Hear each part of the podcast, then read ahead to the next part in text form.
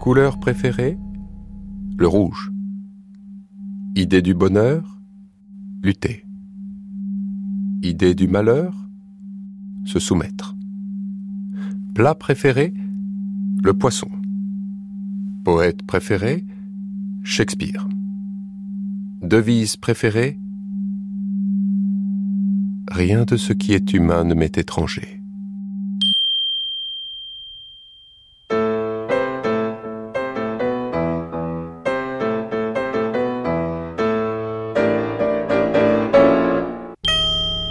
Couleur préférée de Marx, bien sûr, était les rouges. Hein. C'était les rouges. Alors moi, euh, au XXIe siècle, j'ajouterais les noirs. J'aime bien la combinaison du rouge et du noir.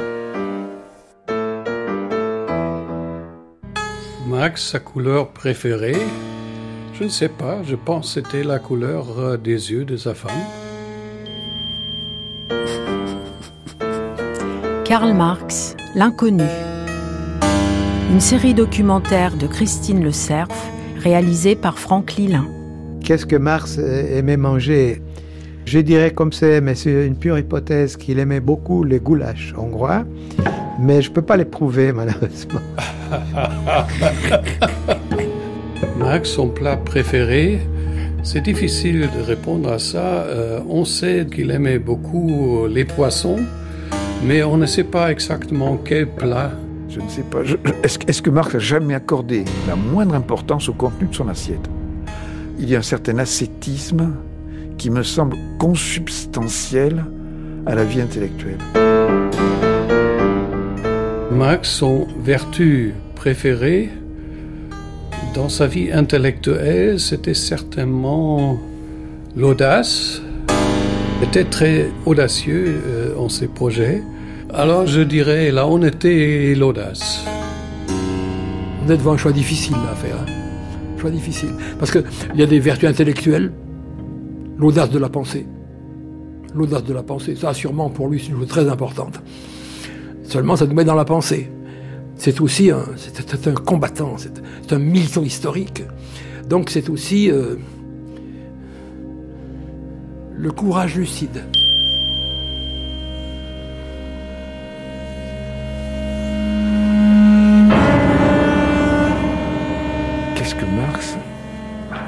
Mettait au-dessus de tout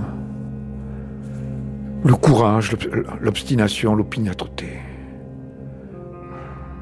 Oui, oui. Ne pas baisser les. Ne pas courber la tête, ne pas baisser les bras. Ça va lui coûter des, peines infinies, des, travaux d'Hercule, mais, il peut, au moment de mourir, tendre aux classes laborieuses cette espèce de feuille de route de, de. Allez-y. Cinquième et dernière partie. Pour l'avenir.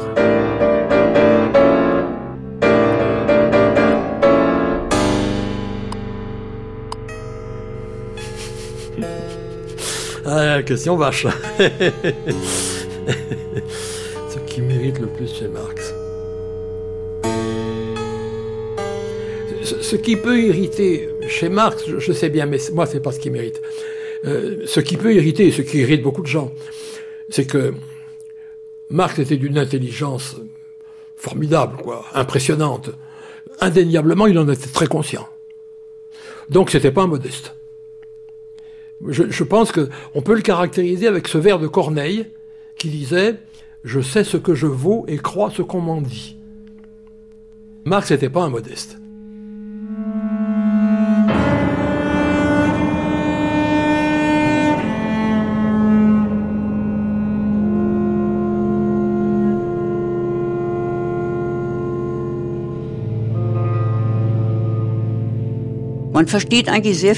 On comprend mieux quelqu'un quand on l'envisage à travers ses contradictions.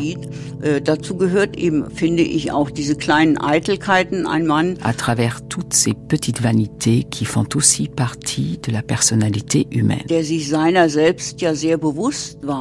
Marx äh, était très conscient de sa propre valeur. Il était loin de manquer de confiance en soi. Cela faisait partie de son personnage. Marx avait ses défauts et ses qualités, comme tout être humain. Was mich an Marx am meisten irritiert, ähm Ce qui m'irrite le plus chez Marx, c'est peut-être son côté blessant. Vielleicht manchmal eine ähm, verletzende Konsequenz. Also das ist die, die Kehrseite von dieser C'est le revers de son intransigeance. Es ist nicht nur eine inhaltliche Il n'était pas seulement intransigeant dans la pensée, mais il l'était aussi avec les autres. Marx ne se souciait pas des conséquences de ses réactions. Entweder keine Gedanken darüber macht oder es ihm vielleicht auch egal ist. Ni de l'impact de ses conflits avec les autres. Auf andere wirken. Das finde ich wirklich auch richtig negativ an, an der Person. C'est un trait de son caractère que je trouve vraiment négatif.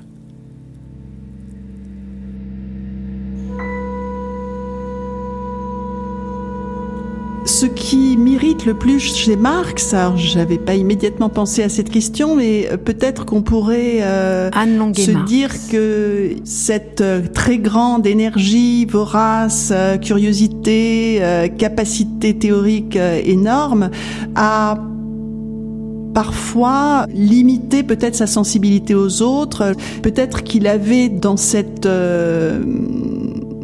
énorme euh, puissance de travail, une sensibilité aux autres qui était euh, un peu amoindrie euh, par moment. also was mich irritiert ist. Ce qui m'irrite chez Marx. Rolf Hecker. Diese manchmal sehr. C'est cette façon parfois très cavalière de traiter les gens. Mit Menschen, mit denen Marx zunächst en particulier ses amis proches avec qui il pouvait se brouiller. Et chez Marx, ces brouilles étaient toujours très violentes. sehr starken Emotionen und mit einem Buch verbunden, was so C'était de véritables ruptures. vorhergehenden Freund in, äh, ins Gericht geht. Il se montrait particulièrement dur envers ses anciens amis. Das irritiert mich manchmal. C'est cette dureté chez Marx qui m'irrite parfois. Mais l'exil y était sans doute pour quelque chose. Il forçait à avoir une certaine dureté. Et il y avait aussi le combat politique qui exigeait une certaine rudesse et qui, au XIXe siècle, était particulièrement violent.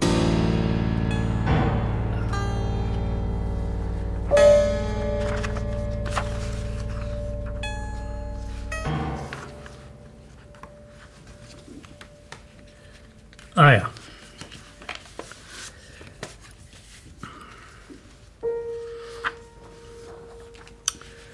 Also, was lesen Sie hier?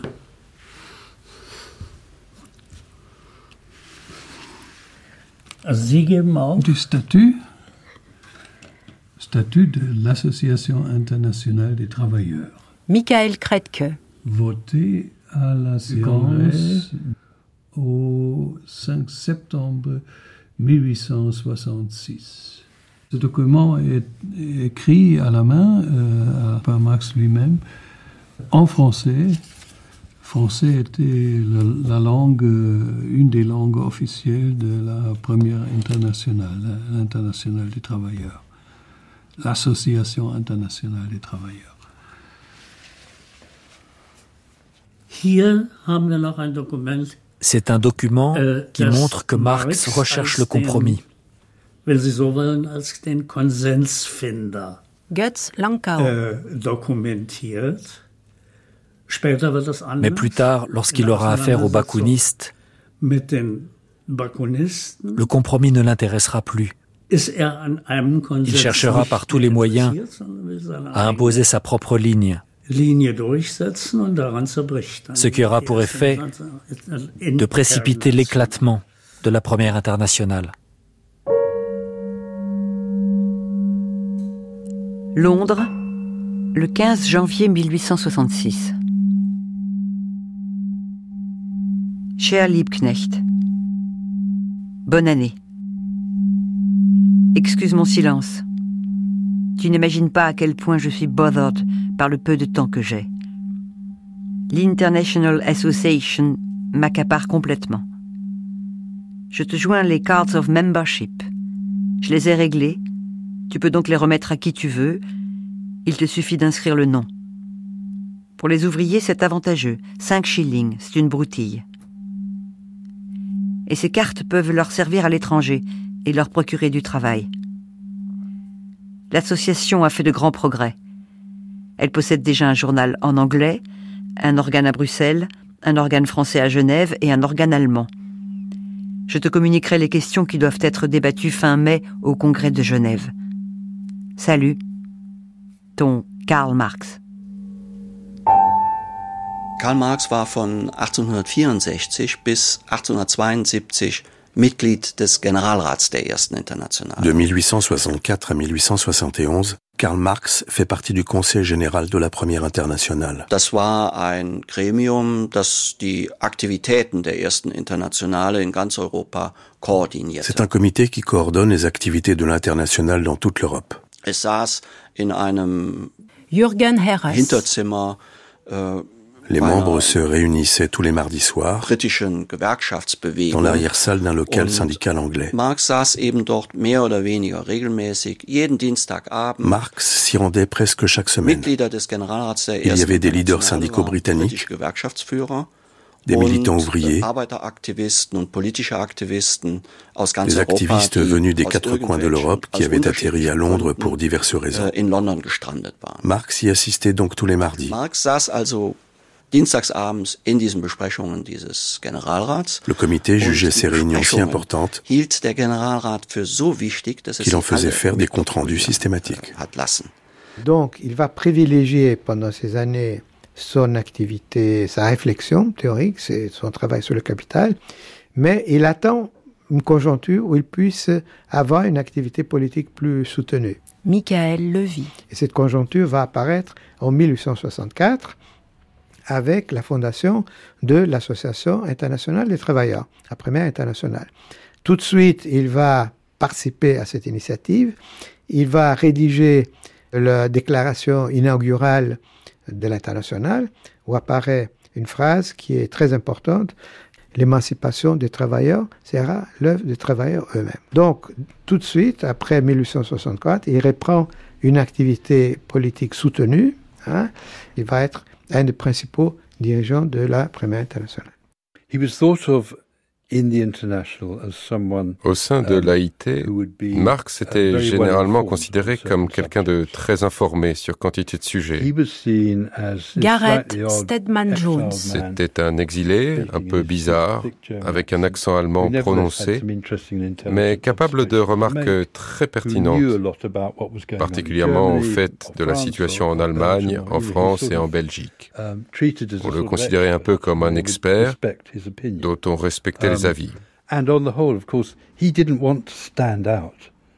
Au sein de l'international, um, Marx ne cherchait pas tant à se mettre en avant qu'à montrer à la classe ouvrière l'étendue de ses um, possibilités, à lui permettre d'exprimer sa propre vision politique.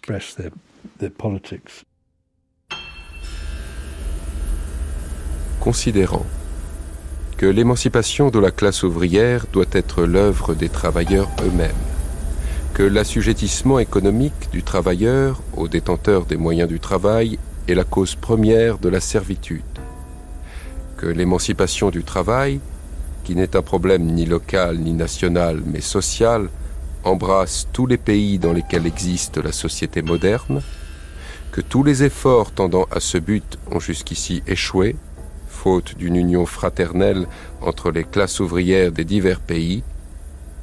Pour ces raisons, l'Association internationale des travailleurs a été fondée.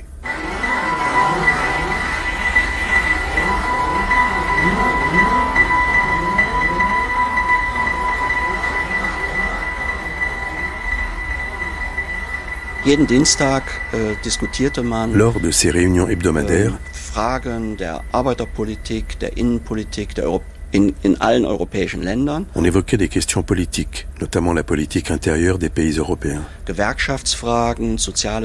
On abordait également les revendications syndicales et les questions sociales, comme la réduction du temps de travail. Mais l'un des sujets principaux, c'était les mouvements de grève. L'international cherchait en effet à empêcher que les travailleurs venus du continent viennent briser les grèves en Grande-Bretagne. C'était d'ailleurs l'une des raisons d'être de cette première internationale. Mettre en contact les organisations ouvrières britanniques et continentales.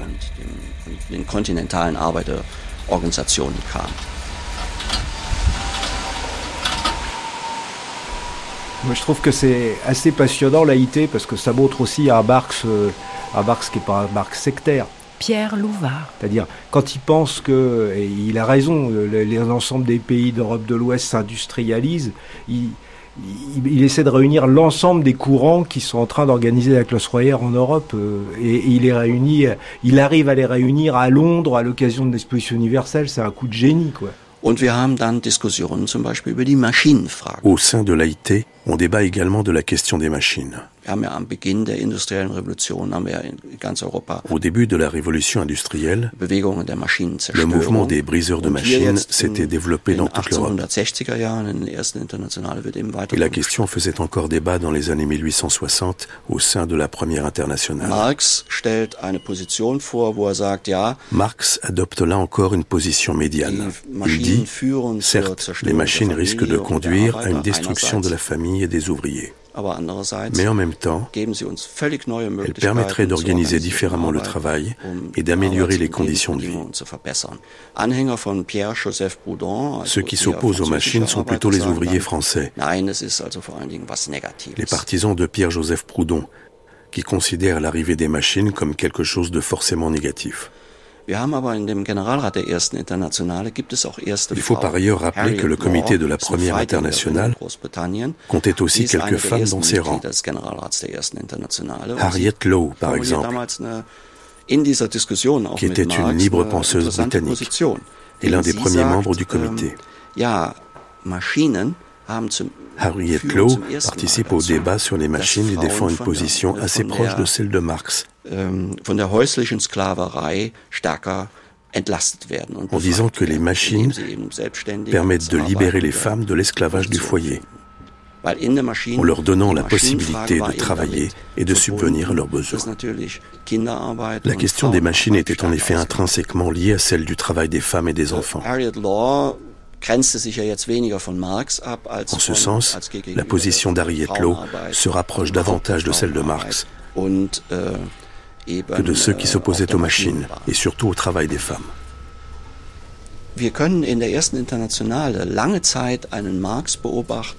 Marx, au sein de la première internationale, äh, c'est quelqu'un qui essaye toujours de concilier les points de vue, de trouver un compromis entre les différentes positions. Äh, il joue un rôle de médiateur, autant sur le plan théorique que politique. L'AIT rassemblait des organisations dont les animateurs avaient des opinions très diverses. Fabrice Ben Simon. Et euh, qu'a opposé Marx à Bakounine, c'est une conception sur le type d'organisation qu'il fallait constituer. Bon, Bakounine, il était euh, issu d'une tradition qui avait beaucoup euh, compté à une époque, était celle des sociétés secrètes. Marx, ce qu'il a trouvé d'extrêmement important dans l'AIT, c'est le fait qu'elle mobilisait des organisations qui avaient pignon sur rue, qui publiaient des journaux, qui organisaient des réunions publiques, qui avaient des adhérents, qui cherchaient à se développer et qui disaient ouvertement, et non pas dans le secret des tavernes euh, et des clubs d'enfumés, que l'émancipation des travailleurs se relève des travailleurs eux-mêmes.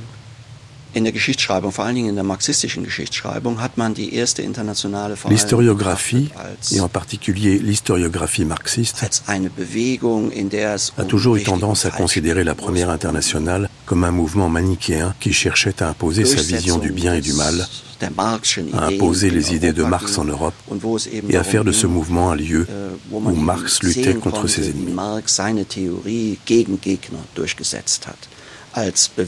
Bref, un mouvement pris dans les querelles de factions et les conflits sectaires. Mais si on analyse de plus près les protocoles de ces réunions, on constate qu'il s'agissait en réalité d'un véritable forum de discussion. Que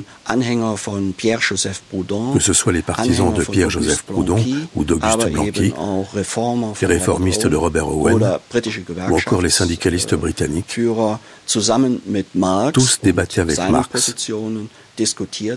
discuter ses positions. Mais ils partageaient tous un même objectif, fonder une politique äh, des travailleurs à l'échelle européenne.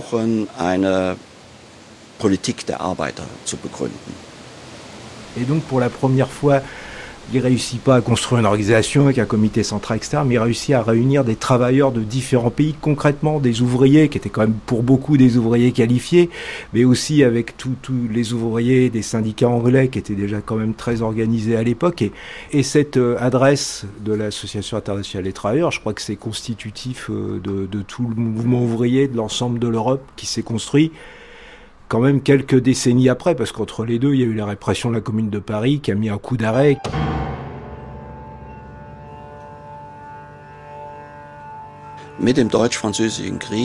Avec l'éclatement de la guerre franco-prussienne de 1870, tout le paysage européen est bouleversé. Et après la répression de la Commune de Paris, le mouvement ouvrier français qui jouait un rôle de premier plan au sein de l'AIT, est à son tour écrasé.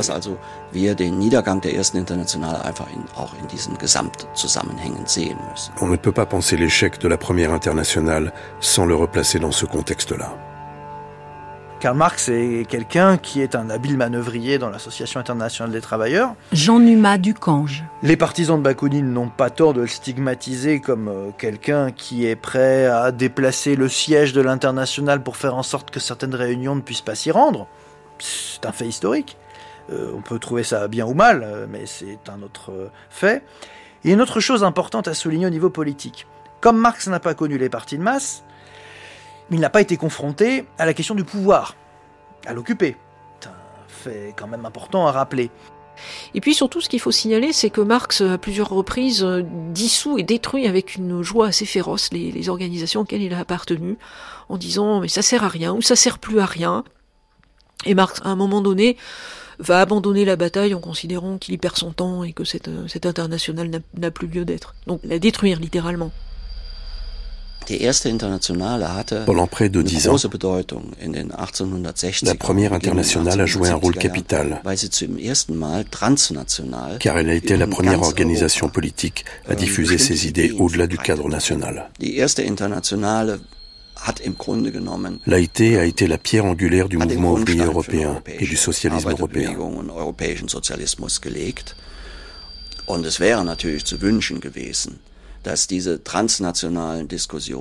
Et il est vraiment dommage que toutes ces discussions transnationales n'aient pas pu se poursuivre. Et je pense que ça a donné non pas un élan immédiat parce qu'il y a eu l'écrasement de la commune, mais ça ressurgit plusieurs décennies après. Et quand on pense que quelqu'un comme Eugène Varlin, qui est mort euh, sur les barricades de la commune, a assisté, a, fait partie de l'AIT, ça montre toute l'importance. Euh, Eugène Varlin, je pense que c'est un des plus beaux héros de la classe royale française. Il a, il n'est pas suffisamment connu à mon sens, mais ça, montre toute l'importance que ça a eu après, quand le mouvement ouvrier a redémarré après l'écrasement de la commune, cette chose fondatrice qu'a été l'Association internationale des travailleurs.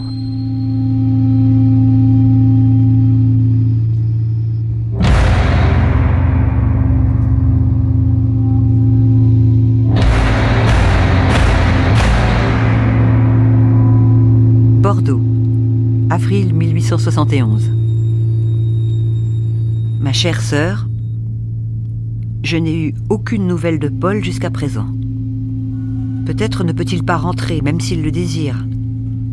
Ou bien la vue des barricades lui a-t-elle donné envie de se joindre à la bataille? Cela ne m'étonnerait pas et ne me ferait rien si j'étais avec lui. Car moi aussi, je me serais battue. J'avais envie d'aller à Paris. Mais la maladie du bébé a empêché mon départ. Bien affectueusement, ta sœur. Laura Lafargue.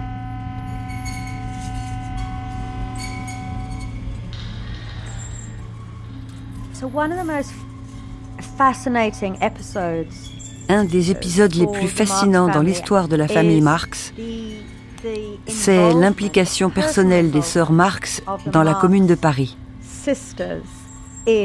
Dans les années 1870-1871. Rachel Holmes. Laura, la seconde fille de Marx, avait épousé Paul Lafargue, qui était devenu un communard, et il vivait à Bordeaux. Laura écrit un jour à sa sœur Jenny je suis vraiment inquiète.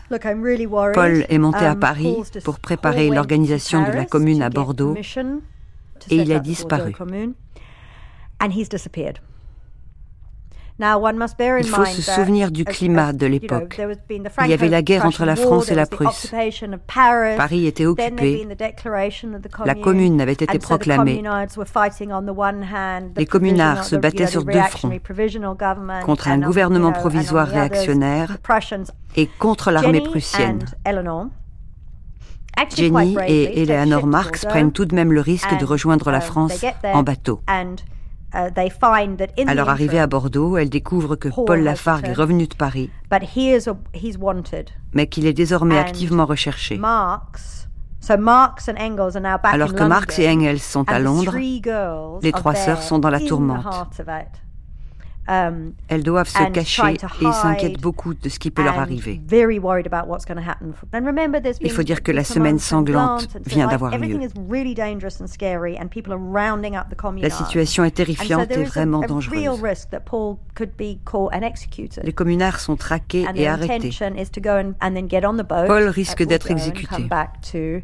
Uh, Lorsqu'elles cherchent à rejoindre l'Angleterre, elles sont arrêtées par la police. Eleanor n'a que 16 ans. et Jenny environ 25.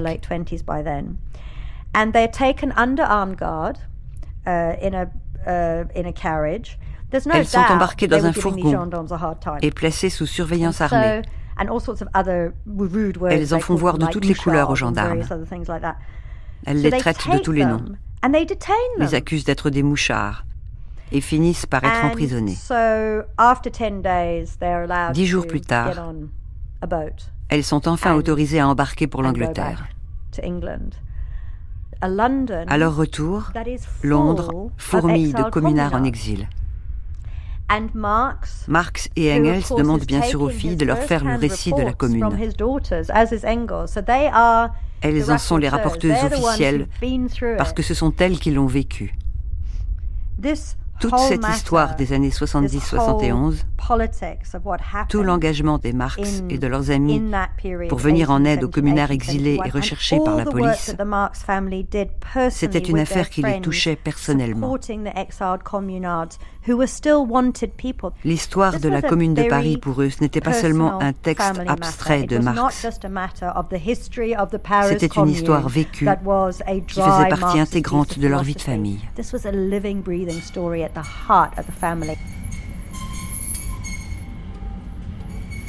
À l'aube du 18 mars, Paris fut réveillé par ce cri de tonnerre.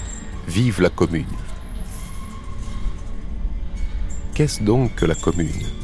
Ce sphinx qui met l'entendement bourgeois à si dure épreuve. Son véritable secret, le voici. C'est essentiellement un gouvernement de la classe ouvrière, la forme politique enfin trouvée. Le Paris ouvrier, avec sa commune, sera célébré à jamais comme le glorieux fourrier d'une société nouvelle.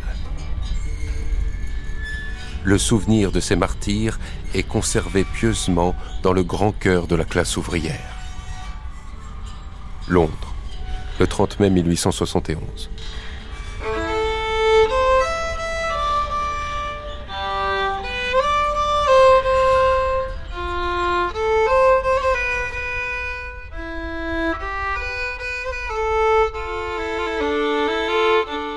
Tous ces textes s'inscrivent vraiment dans une description qu'on va retrouver euh, à peu près au même moment d'ailleurs chez Hugo. Je, ne sais pas si Hugo a lu Marx ou si Marx a lu Hugo. Jacques Attali. Mais c'est la même description d'une espérance euh, sociale qu'on retrouve évidemment chez Hugo et chez Marx, une espérance sociale hum, portée par des, un souffle révolutionnaire qu'on trouve nulle part ailleurs, parce que c'est un souffle véritablement lyrique. La Commune de Paris, évidemment, c'est le grand événement révolutionnaire du XIXe siècle, le plus radical, c'est lui qui est allé le plus loin. Et Marx euh, s'est tout de suite euh, enthousiasmé pour la Commune de Paris. Il a suivi de près les événements et après la défaite de la Commune, il a rédigé un texte qui est un de ses textes politiques les plus importants, qui est Guerre civile en France, hein, qui est un hymne à la gloire de la Commune, comme première tentative pour le prolétariat de s'emparer du pouvoir, comme première expérience d'un vrai gouvernement des travailleurs, une vraie révolution sociale prolétarienne. C'est la première fois qu'un intellectuel de haut vol se penche sur la première tentative d'instaurer un régime socialiste quelque part sur la Terre. En 1871, Marx a 53 ans. Pierre Bergogneau. Il est encore dans la plénitude de l'âge.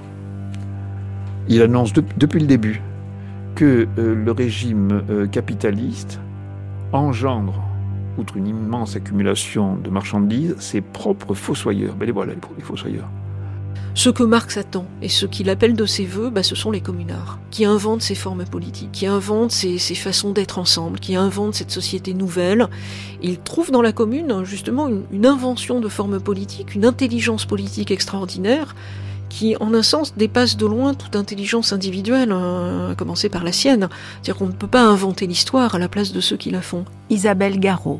Pour Marx, ça va être un moment exceptionnel. C'est, c'est un peu le moment politique dont il rêvait, en dépit de l'échec, euh, qui est plutôt un massacre d'ailleurs qu'un échec de la commune par elle-même. C'est la répression qui va abattre la, commune.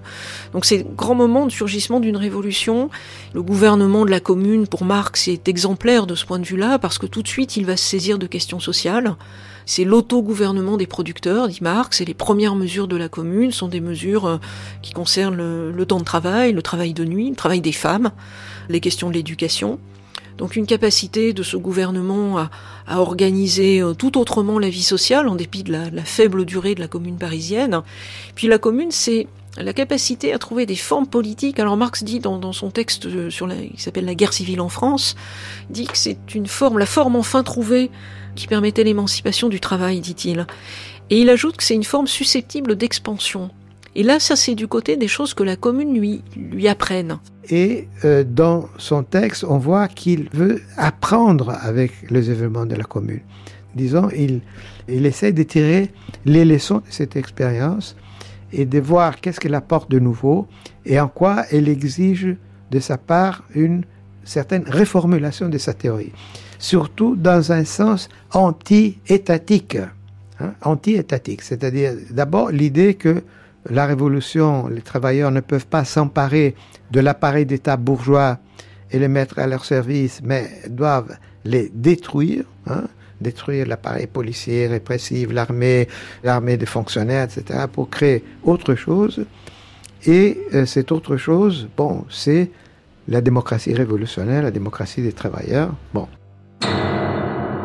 il est pour la conquête du pouvoir d'État, contrairement à ses adversaires anarchistes, Bakounine, avec lesquels il a beaucoup ferraillé dans l'Association internationale des travailleurs.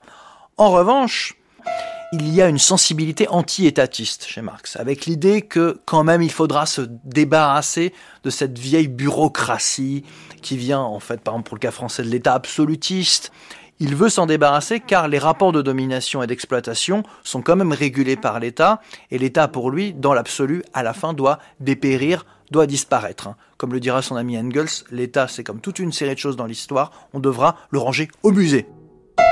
Le thème de Marx ensuite, ce sera le bris de l'État. Vraiment la volonté de, de détruire tout de suite cet appareil d'État, non pas, et c'est ce qui distingue Marx des anarchistes d'ailleurs, non pas pour abolir toute instance de régulation centrale, mais pour restituer aux individus eux-mêmes, sous des formes cette fois démocratiques, et c'est ça que Marx entend par vraie démocratie, pour restituer aux individus eux-mêmes la possibilité de gérer, d'organiser leur propre vie. Pour Marx, il est nécessaire d'avoir un niveau global de régulation et d'intervention dans la réalité sociale.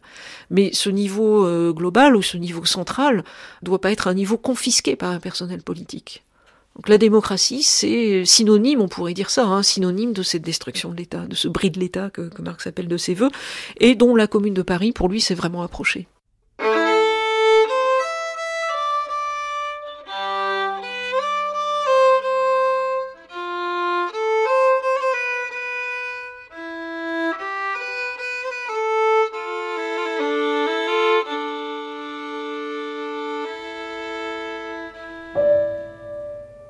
Marx a vu arriver euh, des exilés communards, communeux.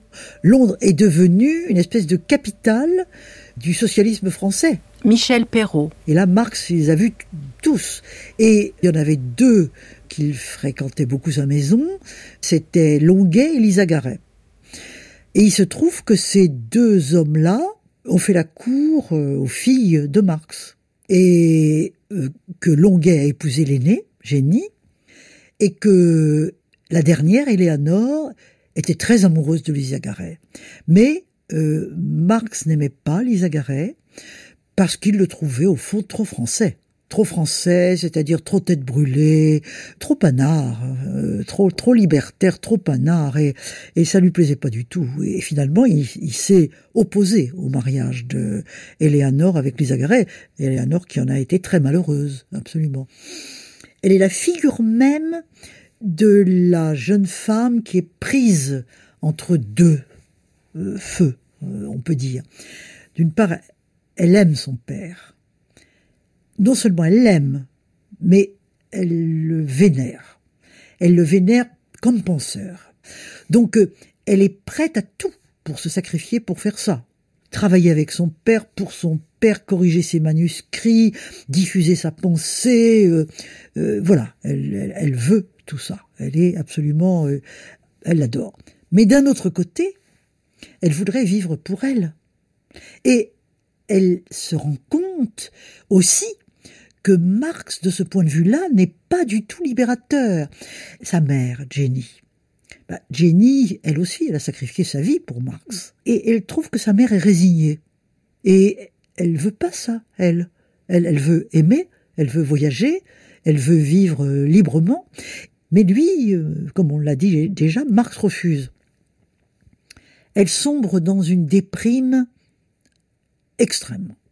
Et à ce moment-là, Marx, au lieu vraiment de prendre en compte les raisons de sa déprime, considère que c'est un mal de femme. Voilà, c'est les femmes comme ça. Voilà, bon, c'est tout. Was mich an Marx irritiert, ist eigentlich, dass er seine Frauen vielleicht doch ein bisschen zu schlecht behandelt hat. C'est son comportement envers les femmes de sa famille. Dass er sie nicht, also vor allem seine Töchter, nicht ne les pas laissé vivre leur vie. Leben, leben ließ, sondern ähm, sehr stark eingriff en particulier ses filles. mit sur lesquels il avait une très grande influence. Il les a embarqués dans son entreprise, entre guillemets, c'est-à-dire la production de son œuvre, er au mépris de leurs propres rêves, notamment ceux d'Eleanor qui voulait faire carrière dans le théâtre. Ça m'irrite, oui, ça, ça m'irrite. Quand je vois de près comment il ne la comprend pas, alors qu'il l'aime, il l'aime, l'amour n'est pas en question, mais comment il a des œillères, lui qui décrypte la société, ne comprend rien à sa fille, Eleanor. Marx et les femmes, c'est quelque chose de complexe, on va dire, parce que Marx est marqué par les préjugés de son temps, à certains égards, qui transparaissent très nettement dans sa relation à ses filles, dans, dans certaines remarques.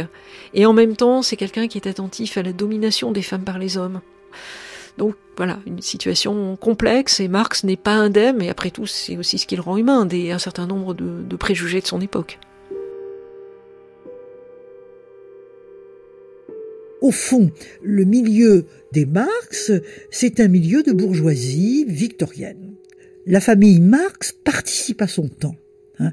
Elle est dans son temps, bien entendu, elle en est complètement affranchie à cause de la pensée de Marx, mais dans la vie quotidienne, elle baigne dans une atmosphère victorienne et elle en partage les, le quotidien et même les œillères, et même la, la pudibonderie et, et les principes.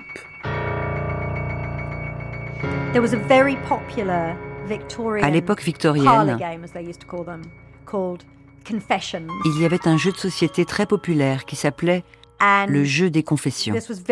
On y jouait beaucoup chez les Marx. Tout le monde aimait ça, les adultes comme les enfants. Il fallait répondre à des questions personnelles sur ses préférences. Et grâce à Eleanor, on a la trace des réponses de toute la famille Marx.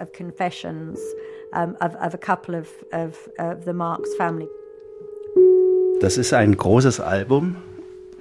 C'est l'album du jeu des confessions que nous avons édité pour la première fois dans son intégralité. Dass wir dieses Album hier abgedruckt haben und äh, das war erstaunlich, weil sonst sind immer die Fragebogen von äh, Parce qu'on connaissait déjà les réponses Engels, de Marx, d'Engels, der Töchter des filles et de Jenny, also der Frau, der Töchter. Bekannt, aber die anderen Fragebogen. Mais on ne savait pas du tout que d'autres personnes avaient joué avec eux. Anzahl von Fragebogen sind, die sie gesammelt haben. Und darunter befand sich ein Là, par exemple, vous pouvez voir la signature de Heinrich Heine. Das war in der Zeit aufgekommen. C'était ja. un jeu vraiment très populaire à l'époque. Und Sie sehen also hier zum Beispiel nebeneinander. Tenez, là par exemple, vous avez les réponses d'Eleanor Marx der zehnjährigen Eleanor, qu'on surnommait Tussi. Elle avait 10 ans à l'époque. Und auf der anderen Seite der Fragebogen des Hundes. Et sur la page d'à côté, der hieß Whisky. Und, il y a les réponses de leur chien Whisky. So, ne, hat also die Tussi auch für den Fragebogen Tussi avait rempli le questionnaire pour le chien. Elle avait écrit ses préférences, etc. C'était drôle. Macht das Spaß? Ça amusait Marx et toute sa famille. On savait aussi s'amuser chez les Marx. Fleur préférée Le laurier. Couleur des yeux préférée Noir. Vertu préférée La simplicité. Occupation préférée Dévorer des livres. Héros préférés Spartacus et Kepler. Maxime Douter de tout.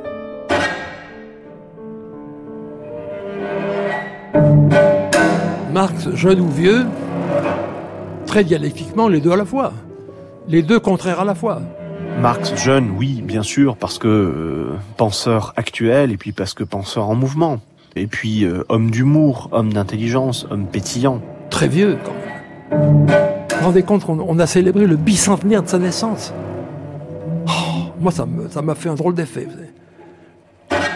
Et en même temps, qu'un penseur déjà aussi ancien, finalement, aussi loin de nous, soit d'une telle actualité, moi, ça, je trouve ça fascinant. Vraiment fascinant. Donc, jeune et vieux, les deux complètement ensemble.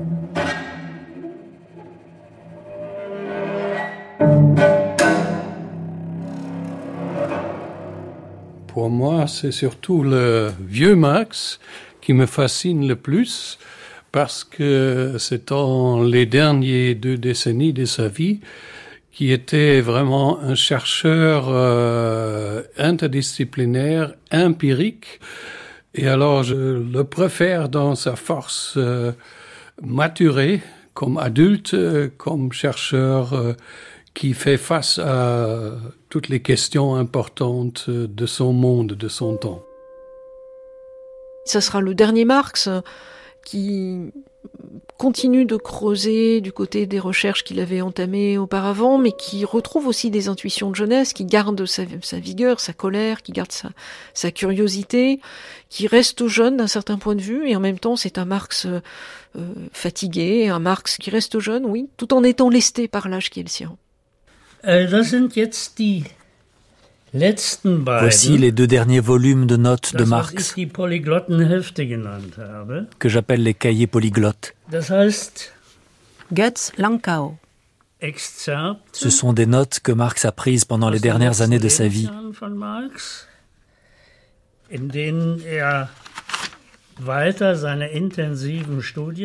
quand il poursuivait encore activement ses recherches.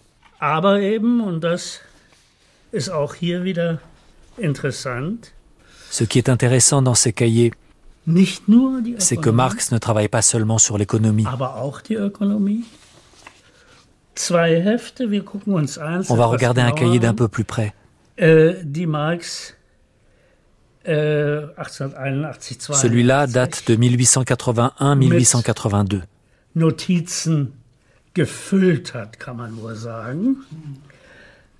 Marx l'a littéralement couvert de notes, il faut bien le dire. Vous remarquerez sûrement toutes les langues qui sont parlées, enfin écrites.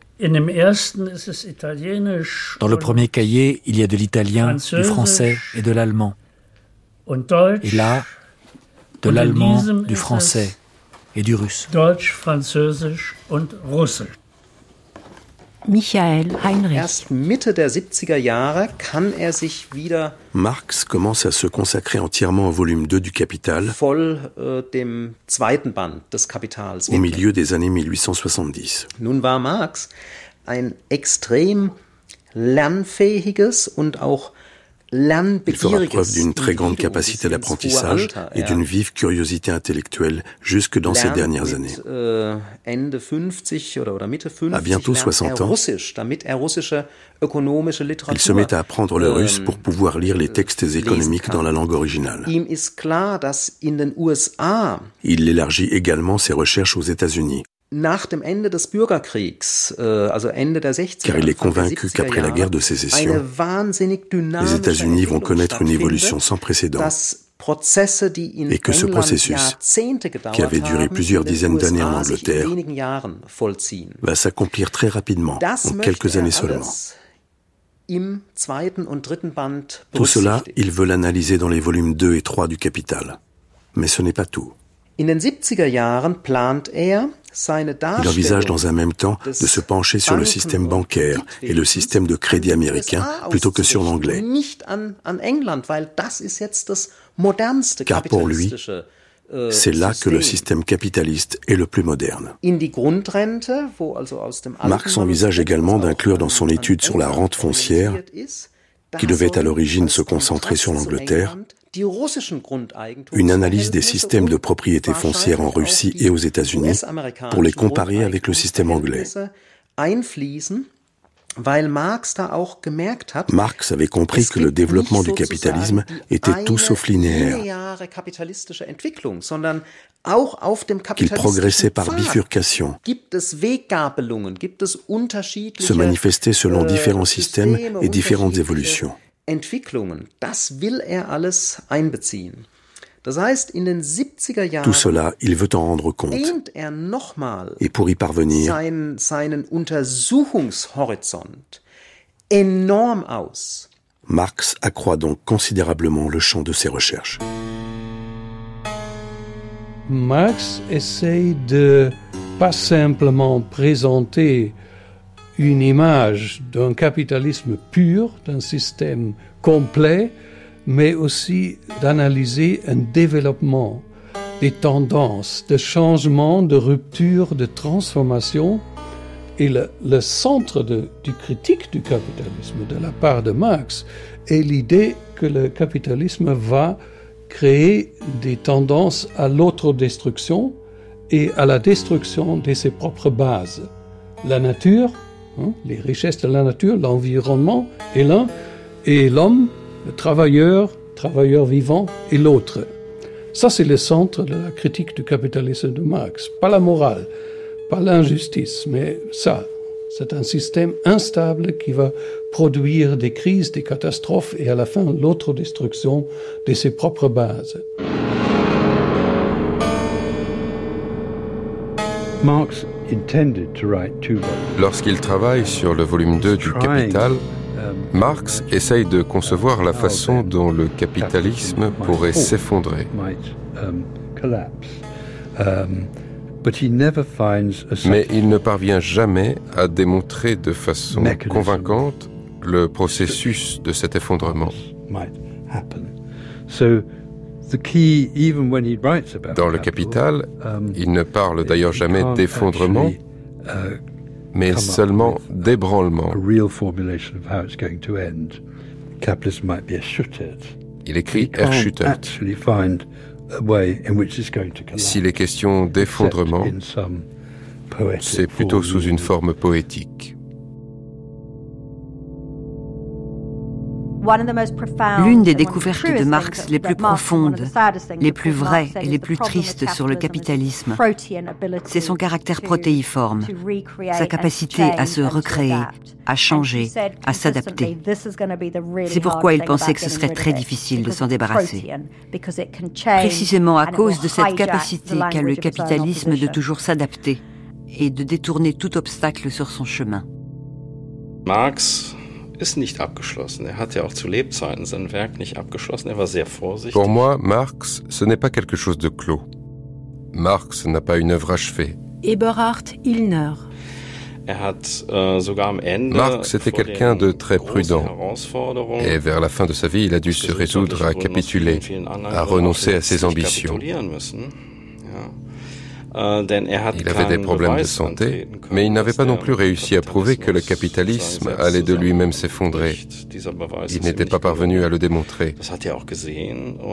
Et après l'avoir äh, compris, il s'est tourné vers d'autres sujets. Il sait que rien n'est compréhensible sans comprendre tout. Il est pluridisciplinaire et s'intéresse à la physique, à la chimie, à la géographie, à l'histoire, à l'idéologie. Il euh, utilise tous les savoirs. Il est l'homme de la curiosité absolue, celui qui nie l'ensemble des sectarismes qui limitent la pensée dans un secteur. Il sait qu'il euh, faut penser euh, de la façon la plus globale possible. On sait que pendant les sept ou huit dernières années de sa vie, uh, Marx ne montrait plus ses manuscrits à Engels. Il prétendait travailler sur le volume 2 du Capital, et c'est ce que Engels croyait, alors que Marx était passé depuis longtemps à autre chose. Il avait préféré se consacrer à l'histoire ancienne, aux sociétés primitives, plutôt que de s'acharner à démontrer l'effondrement du capitalisme. Et cet intérêt du dernier Marx pour cette histoire-là l'amène à se pencher davantage sur des écrits euh, anthropologiques, sur des écrits ethnologiques, qui le conduisent aussi à, revoir un peu ses jugements sur les sociétés traditionnelles, sur le, développement en mode de production successif, à avoir une vision de l'histoire beaucoup plus plurielle, beaucoup plus euh, décentrée aussi que celle qui a pu être auparavant la sienne. Donc à réviser vraiment en profondeur sa conception de l'histoire et sa conception aussi des perspectives euh, politiques. Isabelle Garot. Et on va trouver donc chez le dernier Marx des choses absolument passionnantes qui sont en cours euh, encore de, traduction. Ce sont des carnets de notes. Malheureusement, il est mort avant d'avoir rédigé l'ouvrage qu'il projetait, sans doute, on n'en sait pas beaucoup plus, mais on a quelque chose comme 30 000 pages de notes. C'est absolument énorme, et ces notes portent en grande partie sur des textes ethnologiques, en grande partie aussi sur euh, la Russie. Et Marx va s'intéresser à ces formes euh, qu'on trouve dans les sociétés traditionnelles, qui lui redonne espoir après ce désespoir de l'échec de la commune. Ses regards se tournent aussi vers des contrées où on trouve encore des vestiges ou de façon encore très vivante des formes traditionnelles, des communes rurales traditionnelles, donc c'est notamment le cas en Russie, qui pourrait, dit Marx, dit le dernier Marx, être euh, un point d'appui, un levier pour une transformation qui ne passerait pas par le capitalisme.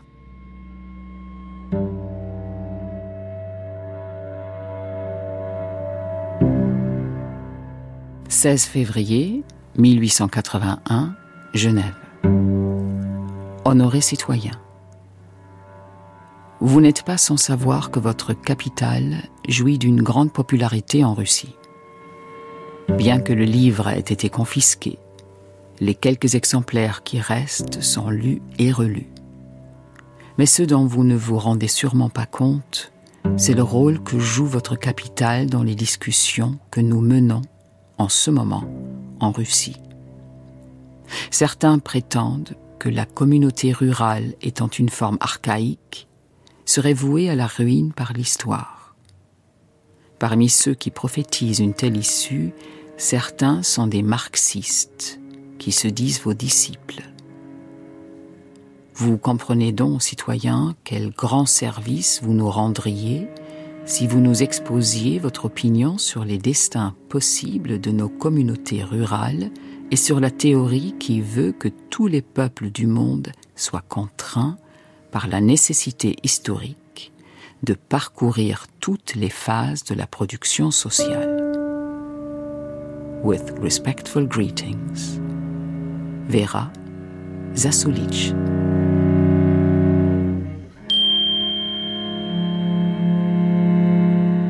Et à ce moment, il reçoit une lettre d'une révolutionnaire russe, c'est Vera Zasulich, qui écrit une lettre au citoyen Marx hein, en lui demandant son opinion. Bon, donc Marx répond Michael à Vera Zasulich, il y a la lettre, il y a les brouillons de la lettre, c'est très intéressant, où il dit, bon, il y a la possibilité, effectivement, que la commune rurale russe, l'Obchina, puisse devenir le point de départ d'un processus révolutionnaire en Russie allant en direction du socialisme. Et bon, il dit, oui, on, va dire que l'Obchina, c'est quelque chose d'archaïque. Euh, Je n'ai pas peur du mot archaïque, ça me dérange pas. C'est très bien, c'est des traditions pré-capitalistes. Ça peut justement jouer un rôle révolutionnaire en Russie. On voit là une constellation d'un vieux Marx, n'est-ce pas, qui s'intéresse de plus en plus à ce passé pré-capitaliste, qui est une préoccupation romantique. Hein, C'est-à-dire, bon, le passé a des valeurs que le capitalisme a détruites. Mais évidemment, pas pour revenir à la commune primitive, mais pour qu'elle puisse être un élément de transition vers le communisme moderne qui incorpore tous les acquis de la civilisation.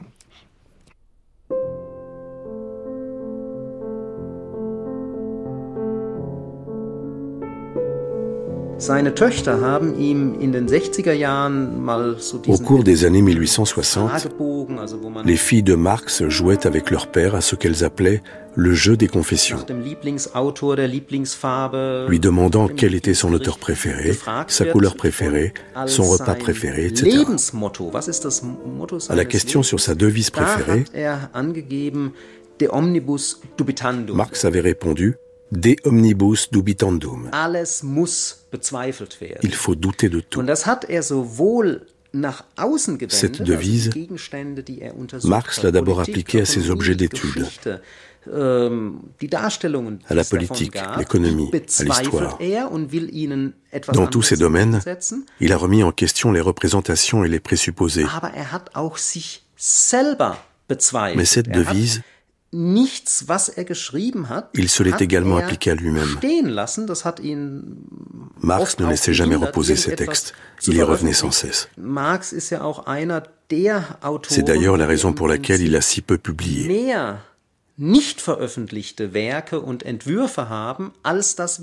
Marx fait partie de ces auteurs dont la part de l'œuvre posthume dépasse très largement celle de l'œuvre publiée de son vivant. Et cela était bien sûr lié à ce mouvement incessant de recherche, à ce processus de critique permanent. La maxime préférée de Marx, c'est doute de, doute de tout, mais c'est c'est pas une bonne traduction. Lucien Sève. Mets tout en doute, fais tout passer par le doute. C'est pas une leçon de scepticisme, c'est pas une devise de scepticisme, c'est une devise d'esprit critique universel. Voilà, ne, prends jamais rien sans critique. De omnibus dubitandum, hein, c'est ça. Hein. Sa formule, c'est ça, c'est de omnibus dubitandum. Mais que je traduirais par euh, mets tout en doute, sache mettre tout en doute. Marx écrivait d'abord et pensait après. Il faisait trois fois le tour de son bureau, reprenait son manuscrit, barrait tout et recommençait. Celui qui tente aujourd'hui de déchiffrer ses notes ou ses brouillons ne sait même pas dans quel sens tenir le papier. C'est quasiment illisible, même pour les experts. Um On connaissait depuis longtemps l'existence de tous ces manuscrits. Mais il a fallu attendre 120 ans avant qu'il ne soit publié. Gerald Ce qu'on appelle le capital est en réalité un ensemble complexe de manuscrits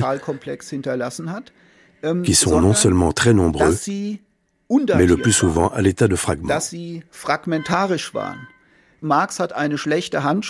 Il faut ajouter à cela l'écriture de Marx, qui est quasiment illisible.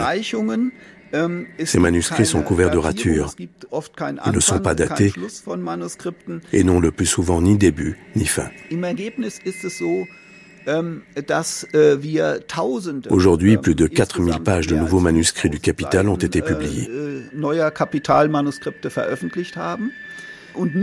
Maintenant, tout est là. Lorsqu'on entreprend de traduire et d'éditer des textes de Marx euh, qui sont d'abord des brouillons ou des manuscrits, on est confronté à une série de difficultés. Alix Bouffard. Comment est-ce qu'on rend visible le, mouvement même de sa réflexion? C'est important d'essayer de le faire puisque ça montre que Marx, c'est pas une œuvre figée, une sorte de monolithe avec des concepts figés, des thèses figées, que ce ne sont pas des objets figés, mais qu'il y a une pensée au travail, euh, en mouvement, en évolution. L'œuvre de Marx est fragmentaire. Il faut l'accepter. On ne peut pas réunir ces fragments en un tout sans leur faire violence. Marx est une capacité de travail prodigieuse, jusqu'à la fin de sa vie, presque jusqu'à la fin de sa vie. Les deux, trois dernières années, il a été euh, dans un état physique, et en plus la mort de sa femme, puis d'une de ses filles, ont été pour lui des chocs affectifs épouvantables. épouvantables.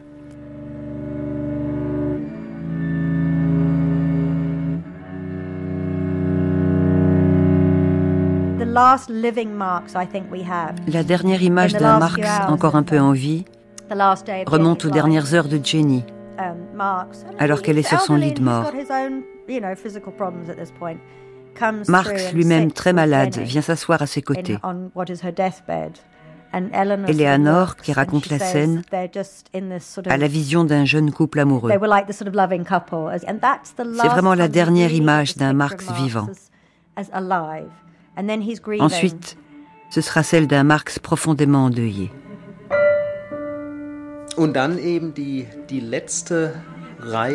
Marx effectue un dernier voyage en 1882 pour des raisons de santé. Er Après la mort de sa femme en décembre 1881, Marx va très mal, tant physiquement que er moralement. Äh, Il avait toujours été fragile des poumons, sans doute à cause d'une tuberculose. Et le climat humide d'Angleterre était pour lui un véritable poison. Er Marx äh, se rend d'abord en France, mais il y fait le même temps qu'en Angleterre. Il descend un peu plus au sud, mais il pleut toujours. Il finit par gagner Alger, er où il voit enfin le soleil er et parvient un peu à se reposer. C'est la première fois que Marx quitte l'Europe et ce sera la dernière. Il rentre à Londres se sentant un peu mieux. Aber dann eben doch einige Monate später äh, verstirbt er in London. Mais meurt quelques mois plus tard. Es sieht so aus, als ob er mitten im Denken C'est comme s'il avait quitté le monde en pleine réflexion. Also, er hatte zwar Marx souffrait d'un cancer des poumons. Il allait très mal. Elisabeth Sa femme était décédée 15 mois auparavant ähm, er et il avait également perdu sa fille Jenny, qui était morte à l'âge de 38 ans, en laissant derrière elle six enfants. Ça l'a profondément affecté. Äh, er ähm, Mais Marx est resté alerte, vif d'esprit jusqu'à la fin. Er et le fait qu'il soit mort, non pas allongé mais assis, en est pour moi la preuve.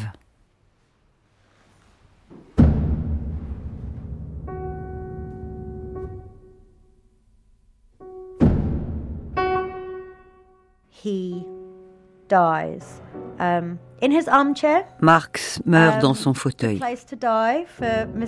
Un bel endroit pour mourir pour Monsieur Karl Marx.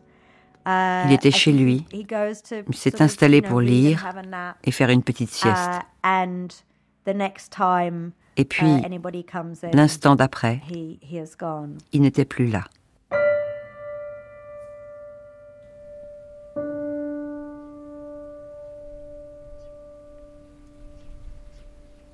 Highgate, 17 mars 1883.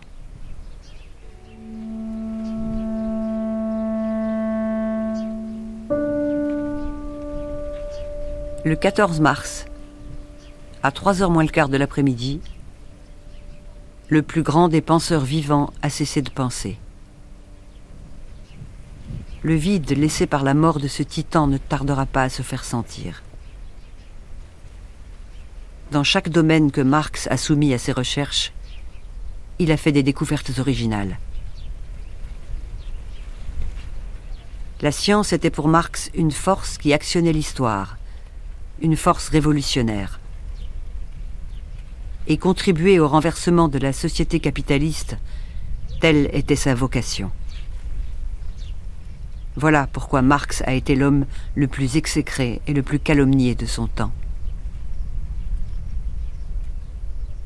Il pouvait avoir des adversaires, mais il n'a jamais eu d'ennemi personnel. Son nom vivra à travers les siècles, et son œuvre aussi.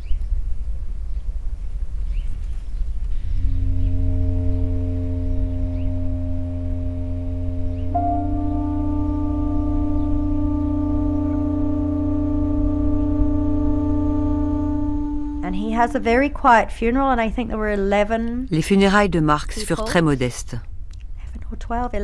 Je crois qu'il n'y avait pas plus d'une douzaine de personnes rassemblées au cimetière de Highgate pour la cérémonie. Um, Hormis Engels et Eleanor, il n'y avait pas grand monde. L'événement est quasiment passé inaperçu. C'était quelque chose de vraiment modeste.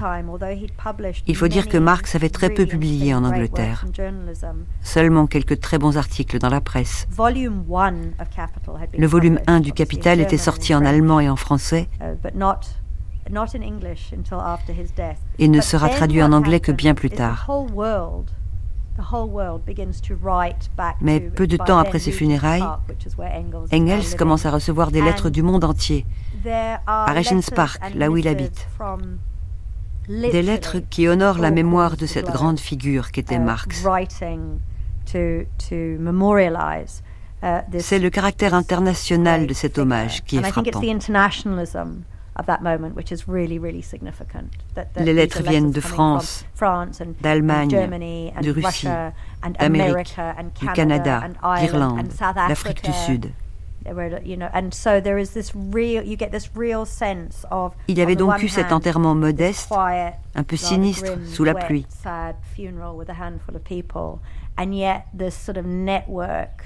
Mais on voyait déjà émerger ce réseau international bouillonnant qui va donner naissance au marxisme du XXe siècle.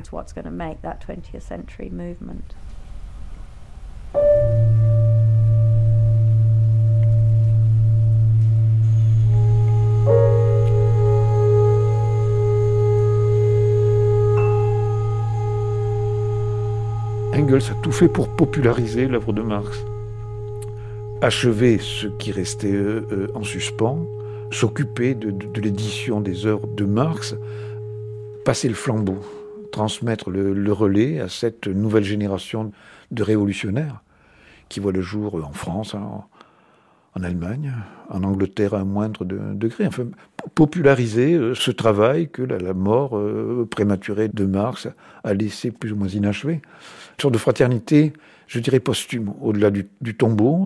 Dans l'ordre de l'esprit, Marx et Engels, à mes yeux, sont frères. Demain, j'aurai enfin le temps de consacrer quelques heures à passer en revue les manuscrits que Marx nous a laissés. Il me faut d'abord les lire en entier. Quelle écriture À côté de fragments complètement élaborés, d'autres sont à peine esquissés. Tout n'est que brouillon, à l'exception de quelques chapitres. Ce sera un travail de romain. Cela me presse d'autant plus qu'il n'y a que moi de vivant qui puisse déchiffrer cette écriture, ces abréviations, ce style.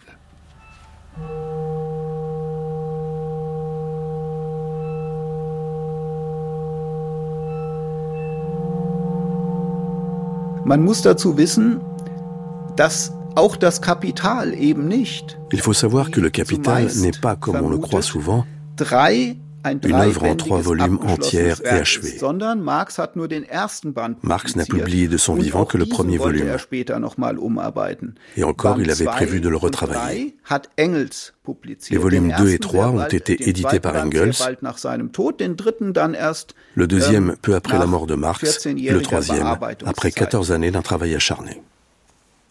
Marx disait toujours qu'il avait bientôt fini qu'il n'en avait plus pour très longtemps. À la mort de Marx, Engels était convaincu que le volume 2 du Capital était achevé. Et c'était en partie vrai, puisqu'il a pu le publier un an après. Äh,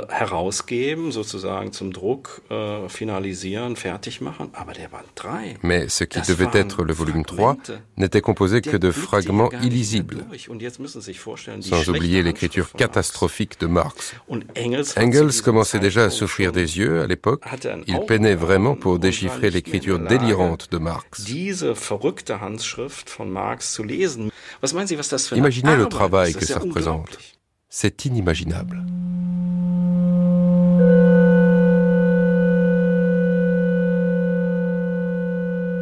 Pour l'essentiel, le livre 3 est dicté et recopié au propre à partir du manuscrit. D'ici cinq à six semaines, ce premier travail sera à peu près fini. Puis viendra la très difficile rédaction finale qui exigera beaucoup de travail. Mais c'est brillant, et ça éclatera comme la foudre.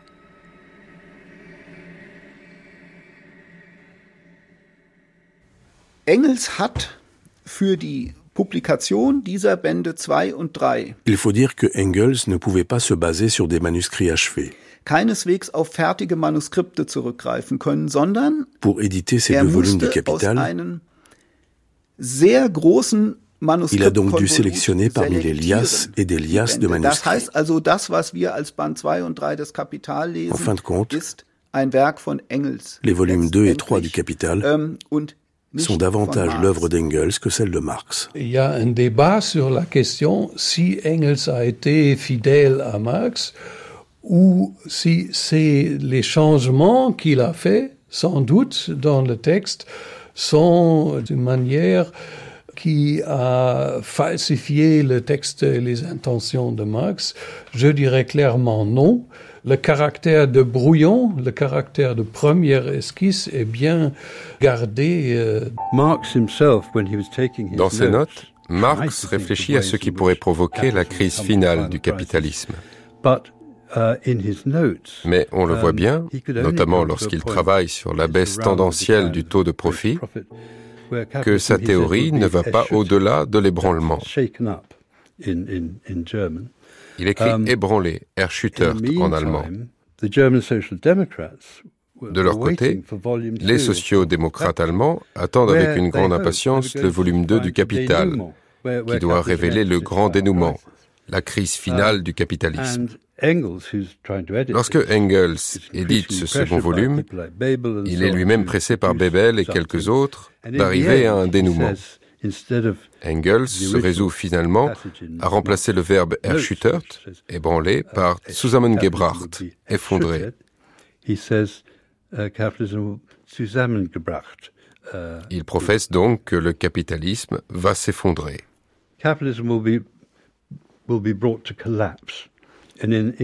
Ce qui a donné lieu en anglais à la collapse théorie la théorie de l'effondrement. Cette théorie promue par Engels le sera ensuite par Kautsky et ainsi de suite tout au long du XXe siècle.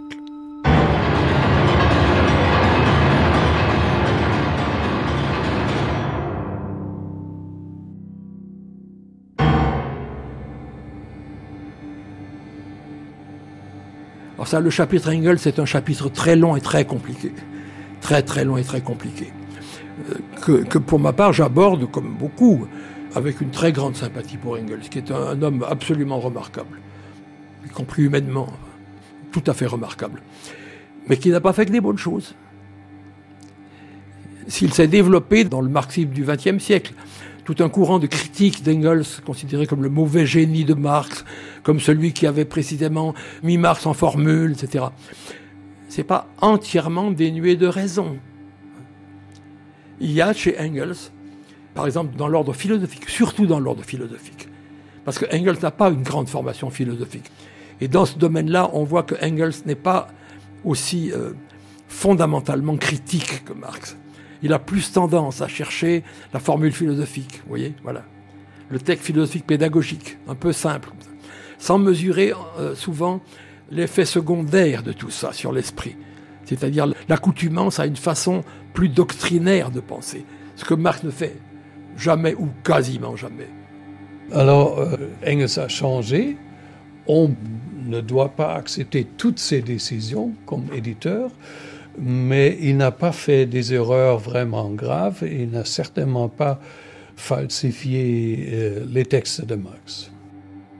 Moi, sur le plan philosophique, je pense qu'il faut faire très attention à ne pas prendre pour argent comptant tout ce que peut dire Engels de la pensée de Marx, par exemple.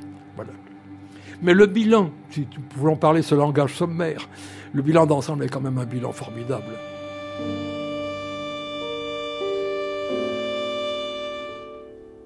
Marx starb ja 1883 und Friedrich Engels hat ja dann noch zwölf Jahre länger gehabt. Quand Marx meurt en 1883, Friedrich Engels a encore 12 ans à vivre. Und ein Jahr lang hat, hat Friedrich Engels den Nachlass. Il va passer une année entière dans la maison de Marx à trier ses papiers. Und hat äh, auch den Briefwechsel von Il relit également leur correspondance. Mit ihm äh, durchgesehen. Und dabei soll er einige Briefe On dit qu'il aurait détruit quelques lettres à cette occasion, qu'il les aurait brûlées. Jürgen Herres. Mais Engels n'est pas le seul. Il faut savoir que les filles de Marx, Eleanor et Laura, äh, ont également détruit une grande partie de la correspondance de Marx et Jenny pour qu'elle ne parvienne jamais entre les mains d'Engels. In diesem Briefwechsel offensichtlich innerhalb der Familie Marx sich man auch relativ häufig negativ über Engels. Marx et Jenny y auraient souvent évoqué Engels dans des termes peu flatteurs. schreibt an ihre Tochter, sie wird auf alle Fälle schauen, dass Friedrich Engels diese diese Briefe nicht zu sehen bekommt. Eleanor voulait à tout prix éviter qu'Engels ne découvre ces lettres. In Engels' later years, on the one hand, there was Tristram Hunt. some happiness that he was vers la fin de sa vie, Engels savourait le fait d'être reconnu dans toute l'Europe comme une figure centrale de l'histoire de la pensée socialiste et marxiste. Il suivait également avec grand intérêt l'évolution des partis socialistes et marxistes vers la fin des années 1880. Il était célébré à l'étranger. et il entretenait une riche correspondance avec les jeunes générations qui étaient en admiration devant le vieux londonien, comme on le surnommait. Engels donne l'impression d'avoir eu une belle vie. Il disait souvent qu'il aurait aimé pouvoir jeter un petit coup d'œil dans le prochain siècle, parce qu'il avait de grands espoirs pour l'avenir du socialisme. Engels a toujours été quelqu'un d'optimiste.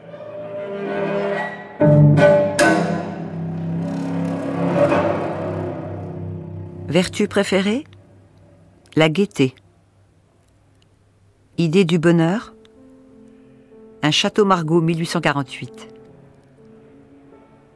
Idée du malheur? Aller chez le dentiste. Maxime préféré? Take it easy.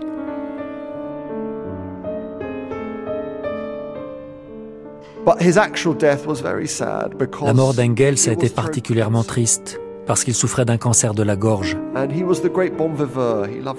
Lui qui était un si bon vivant, qui aimait le champagne, l'un des tout premiers adeptes de la gauche caviar. Ses derniers jours, ses derniers moments ont donc été très difficiles. Il avait perdu sa voix. Il ne pouvait plus communiquer qu'en écrivant sur une ardoise. C'est une fin très triste. Mais je pense qu'il a tout de même pu profiter du respect et de l'admiration qu'on lui a voué à la fin de sa vie, libéré de la présence de Marx d'une certaine manière. Pendant toutes ces dernières années, il a enfin pu être son propre maître.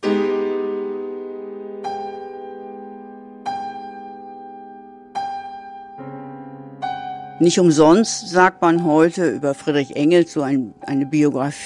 n'est pas pour rien qu'on dit souvent d'Engels qu'il est l'homme qui a inventé le marxisme. Béatrix Bouvier. Dass es sozusagen eine Formationsphase von Marxismus gegeben hat, Cette phase de construction du marxisme a donc débuté très tôt. Man sollte auch nicht vergessen, dass Friedrich Engels da eine große Rolle gespielt hat. Et Friedrich Engels y a joué un rôle crucial. Der ja seinerseits schon der erste Interpret Il a été le äh, premier interprète de Marx. Äh, und sicherlich mit très certainement avec l'accord de ce äh, dernier. etwas in die Welt gesetzt hat. Cette première interprétation äh, a fait émerger quelque chose qui n'est pas de Marx, ähm, mais qui fait cependant partie du marxisme. äh, äh, Le marxisme a poursuivi sa phase de construction à travers une génération qui s'est considérée comme élève de Marx. Nun darf man aber natürlich nicht vergessen, Il ne faut pas oublier que Wilhelm Liebknecht lui-même se disait marxiste. Äh, sich für einen Marxisten gehalten hat. Äh, und die Sozialdemokratie des 19. Et qu'il avait conçu son parti social-démocrate comme un parti marxiste. Es gibt ja eine Gründungsphase, Ce premier marxisme est donc né avec des gens comme Liebknecht et plus tard avec Rosa Luxemburg et Karl Kautsky. Tous se revendiquaient du marxisme et se considéraient comme des élèves de Marx, des élèves autoproclamés bien sûr, car Marx avait toujours refusé d'avoir des disciples.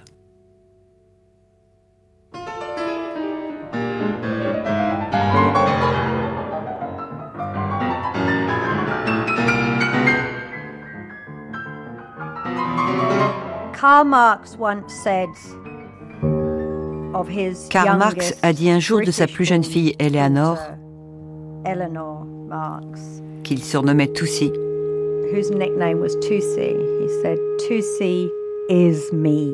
Tussie, c'est moi. Eleanor faisait pour Marx ce que sa mère et sa sœur Jenny avaient aussi fait pour lui. Elle était la secrétaire de son père, son scribe. Elle l'accompagnait à la bibliothèque. Elle l'aidait dans son travail. Mais Eleanor est allée bien plus loin. Elle est devenue une philosophe, une penseuse. Il faut d'ailleurs dire, et c'est intéressant à souligner, qu'elle s'est beaucoup disputée avec Marx. C'est un élément fondamental dans l'évolution de sa pensée politique. Pendant trop longtemps, on a fait d'Eleanor Marx la simple secrétaire de son père, toujours dans son ombre. Moi, je préfère l'image d'Eleanor juchée sur les épaules de son père, qui découvre quelque chose de nouveau. Eleanor se souvient dans ses mémoires que petite, elle jouait au cheval avec son père. Marx la hissait sur ses épaules et galopait dans tous les sens. Mais elle se souvient surtout de la vue qu'elle avait de là-haut. Et j'aime beaucoup cette image. Car pour moi, si l'on considère l'évolution de sa pensée politique, Eleanor se tenait là aussi sur les épaules de son père. Elle avait grandi à l'intérieur même du marxisme, mais avec cette hauteur, cette perspective qui permet de voir les choses autrement. Eleanor est l'héritière de Marx, absolument, parce que d'une part, elle attache beaucoup d'importance à la pensée du père, beaucoup d'importance à la théorie, Michel hein Perrault. Et puis qu'elle est très très militante. Elle est militante pour défendre la pensée de Marx, par exemple dans les congrès. Et puis elle s'engage personnellement et elle s'engage notamment auprès des ouvriers. Hein, dans les grèves, où elle se met à la disposition des ouvriers comme oratrice, elle était très très bonne oratrice, euh, pour euh, défendre leurs droits et mettre euh, son argent, son énergie, sa parole à leur service. Oui, c'est une très très grande militante. Et elle s'est beaucoup battue pour ça. Ce qui caractérise cette grande figure intellectuelle et politique qu'est Marx, et j'entends par là Eleanor Marx. C'est sa compréhension profonde et rigoureuse du capitalisme, tel qu'il avait été analysé par son père.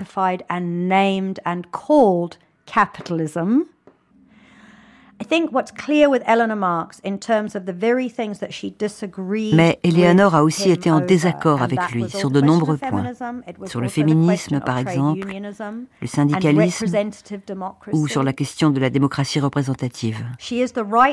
Eleanor Marx, c'est l'héritière légitime, la gardienne de la flamme. Mais c'est aussi celle qui a mis la pensée de Marx à l'épreuve, qui l'a fait avancer, qui l'a poussé plus loin, et je suis convaincue que c'est la voix d'Eleanor Marx, la voix de l'héritière, qui nous parle aujourd'hui.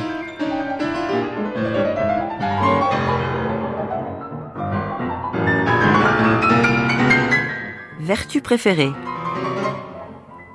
Vérité et courage. Héros préféré Garibaldi. Poète préféré, Shakespeare. Couleur préférée, blanc.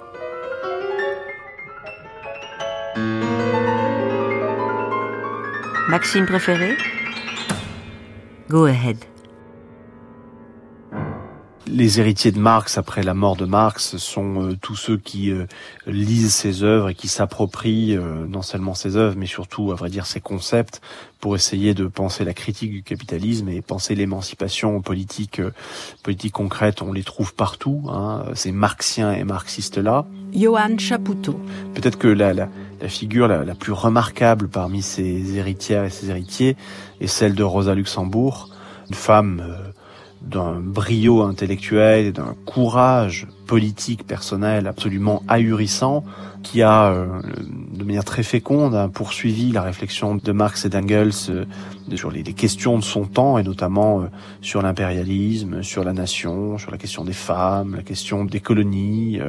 une femme immigrée, juive, polonaise, venue de rien ou de pas grand-chose et qui était une intellectuelle de premier plan, et dont euh, la parole, en discours certes, mais aussi euh, dans la presse, par ses articles, par ses éditos, était d'une puissance et sont encore d'une puissance absolument euh, inégalée. Comme Marx, elle fait partie quand même de ceux qui ont une œuvre économique. Rosa Luxembourg a soutenu une thèse en Suisse, en exil, sur l'industrialisation de la Pologne. Jean Numa Ducange. Et elle va continuer à s'intéresser de très près à l'économie, et elle va fournir une contribution à l'accumulation du capital avant la Première Guerre mondiale qui va être très discutée dans le socialisme international. Pour elle, il faut continuer à la fois le combat politique quotidien et comprendre le capitalisme dans ses bouleversements, bouleversements notamment dans la financiarisation du capital que Marx n'a pas connu ou très marginalement de son vivant. Donc de ce point de vue-là, elle lui est très fidèle. Et c'est quelqu'un qui euh, a été identifié de manière, euh, hélas, très pertinente par ses adversaires comme étant euh, le pire danger, le pire danger d'émancipation. C'est pour cela que la réaction allemande, la réaction militaire, policière, politique, les ennemis de la révolution en Allemagne ont été impitoyables envers Rosa Luxembourg et l'ont assassinée de manière atroce parce qu'ils avaient bien identifié en elle le ferment et le danger d'une révolution en même temps que l'incarnation de cette révolution-là. C'était une figure écoutée et appréciée de l'internationalisme socialiste. Hein. C'était quelqu'un qui avait euh, euh, évidemment pas connu Marx, mais qui était la génération juste après, qui avait connu pour le coup des gens qui avaient été très proches de Marx. Donc avec elle disparaît effectivement un, pan entier, à la fois de la réflexion socialiste et, euh, et d'une certaine, euh, ouais, c'est une des dernières figures à avoir été économiste, militante, politique, aussi très polyvalente. Hein. En plus, c'est une femme, il hein, faut se remettre dans un contexte où euh, c'est très, très, très majoritairement euh, masculin. Well, La question du rapport de Marx aux femmes se résume souvent à une accusation générale du marxisme, à qui on reproche d'avoir occulté la question du genre, ce qui n'est pas faux. Michael Sanders. Mais on doit aussi reconnaître que le marxisme a été une source d'inspiration fondamentale pour de nombreuses femmes uh, intellectuelles de premier plan. À commencer par la fille de Marx, qui a joué un rôle crucial dans le développement de la gauche britannique. Mais on pense aussi immédiatement à Rosa Luxembourg et Clara Zetkin pour ce qui est de l'Allemagne. Ähm, J'ai toujours ähm, eu le sentiment qu'en tant que femme, nous avions des scrupules à nous revendiquer marxistes. Et je pense que cela tient moins au texte de Marx qu'à certains hommes marxistes qui pensent tout savoir. Ähm, Pour moi, ce qui compte avant tout, c'est de tirer de ces textes une force, une connaissance. Er tout en gardant bien à l'esprit que Marx était tout sauf féministe. Marx était un homme de son temps, au sens positif comme négatif du terme. Cela fait aussi partie de sa dialectique. Ähm, ähm, Je pense à la force de cette citation de Marx. Wir haben die Erde les sociétés ne sont pas propriétaires de la terre. Elles n'en ont que la jouissance et doivent la léguer aux générations futures après l'avoir améliorée. Ou encore celle-ci que Marx considérait lui-même comme un impératif catégorique. Il faut renverser toutes les conditions sociales où l'homme est un être abaissé, asservi, abandonné, méprisable. Pour Marx, il était nécessaire de s'attaquer à toutes les formes d'oppression.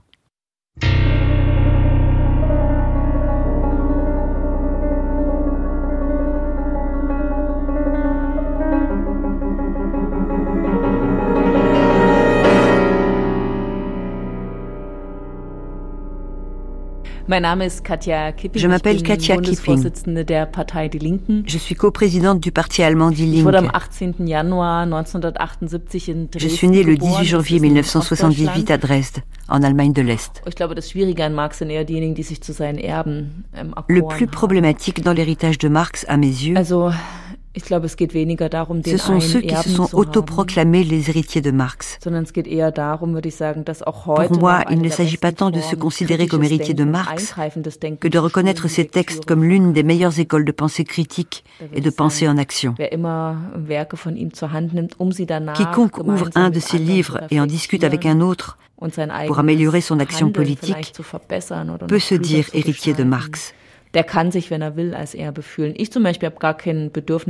Er Pour ma part, je ne ressens pas le besoin d'être l'héritière de qui que ce soit.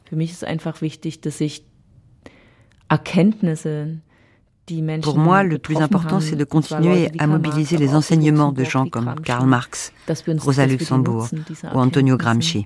Ähm, Se saisir d'un livre peut être un acte profondément révolutionnaire pour la gauche d'aujourd'hui si cela vise à mieux saisir les enjeux et à être plus fin, plus intelligent dans la lutte. Gérald Lecor. Effectivement, les lectures euh, de Marx aujourd'hui, elles sont pleinement, euh, je veux dire, d'actualité. Je veux dire, ça nous permet d'aller euh, au-delà de la dénonciation du capitalisme et d'essayer de dépasser aujourd'hui un syndicalisme c'est-à-dire que le syndicalisme, tel qu'on conçoit, en tout cas le syndicalisme tel qu'il était aux origines, on essaye de se l'approprier concrètement. C'est-à-dire que on n'est pas seulement là pour défendre euh, les quelques chiffres qui sont en bas de la fiche de paye. Hein. on est là parce qu'on défend un projet de société, parce que on, regarde les choses de manière systémique en fait. Et de dire que si on veut défendre la planète, si on veut défendre les riverains, si on veut euh, défendre les animaux, si on veut défendre les travailleurs, si on veut défendre euh, nos gosses et nos vieux, il n'y a pas d'autre solution que d'essayer de changer le système. Après, euh, comment on fera euh, ça, on verra, mais avec une référence effectivement implicite forcément à Marx. Michael Levy. Je pense que il faut penser aussi bien le capitalisme que le socialisme, l'alternative socialiste, en des termes nouveaux en fonction de défis écologiques et de la menace d'une catastrophe sans précédent dans l'histoire humaine qui serait les changements climatiques et, tout ce que cela entraîne. Donc, c'est pour ça que moi et certains de mes amis, nous utilisons le terme éco-socialisme hein, ou éco-marxisme pour signaler qu'il y a quelque chose de nouveau hein, en fonction d'une conjoncture nouvelle. Et partant évidemment de Marx, mais en allant au-delà, parce que maintenant la question écologique est au centre hein, de, la réflexion et de l'action. C'est tout le modèle de la civilisation industrielle capitaliste moderne qu'il s'agit de renverser.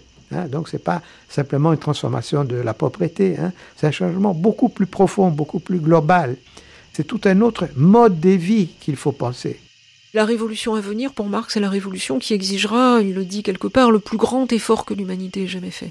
Isabelle Garot. Et cet effort, c'est un effort euh, sans précédent parce qu'il va falloir à la fois renverser un pouvoir extrêmement puissant, mais il va falloir être capable d'organiser notre avenir de façon consciente et de façon savante, je dirais, c'est-à-dire en, connaissant le fonctionnement du capitalisme, en, élaborant aussi une, connaissance des fonctionnements sociaux et économiques.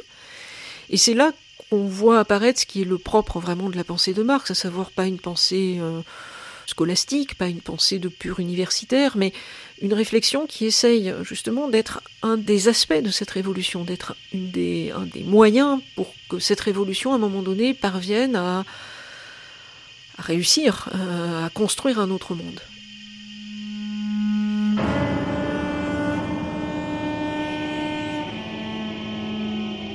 Moins tu manges, moins tu bois, moins tu achètes des livres, moins tu vas au théâtre, au bal, au café, moins tu penses, moins tu théorises, moins tu aimes, moins tu chantes, moins tu peins, plus tu épargnes, plus ton trésor grossit, ton capital. Moins tu es, moins tu manifestes ta vie, plus tu possèdes, plus ta vie aliénée grandit. Il y a peu de questions sur lesquelles j'ai aussi longuement travaillé que la question de la pensée de l'humain euh, chez Marx. Lucien Sèvres. Qu'est-ce qu'une vie? Et qu'est-ce que la vienne, pour commencer? Parce que faire le, tout un chemin de vie avec Marx, avec une question anthropologique en tête, c'est pas perdre son temps. Ce qu'on sait peu, c'est à quel point une phrase étonnante, à quel point cette phrase étonnante est profonde pour Marx. Cette phrase est le libre développement de chacun est la condition du libre développement de tous.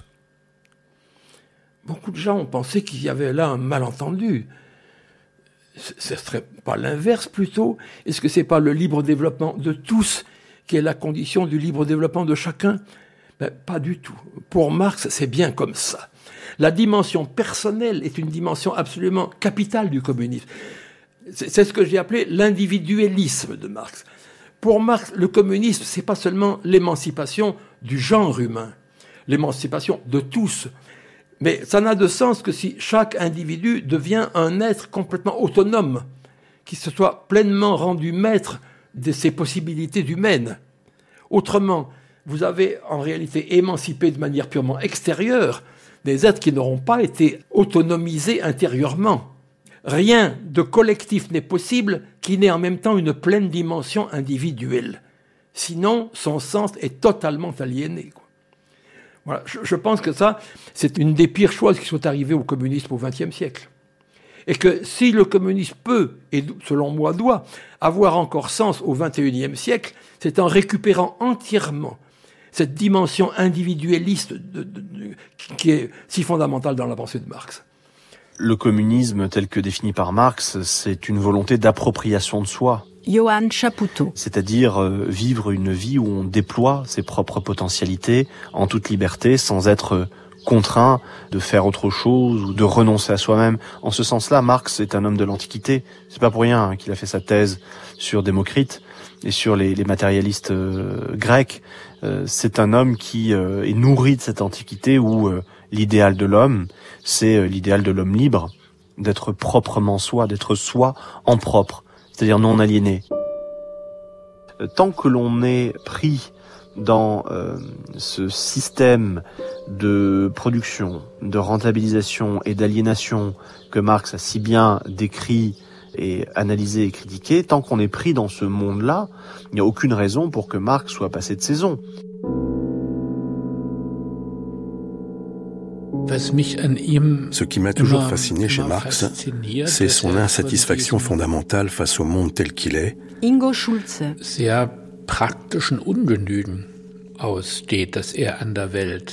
Ce constat très pragmatique que certains d'entre nous vont mal, alors que d'autres ne savent plus comment faire pour aller encore mieux.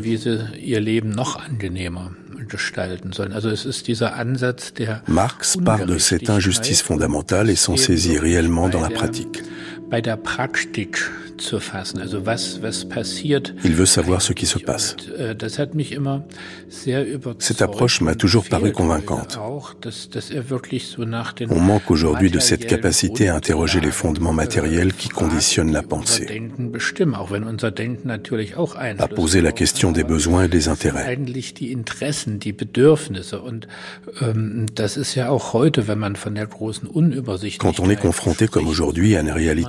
aussi opaque, äh, il faut toujours se demander à qui cela profite, qui augmente son pouvoir, qui assure ses positions, qui garde les autres à distance. Quand on aborde le monde avec ces questions très simples, on est sûr d'obtenir des réponses assez claires.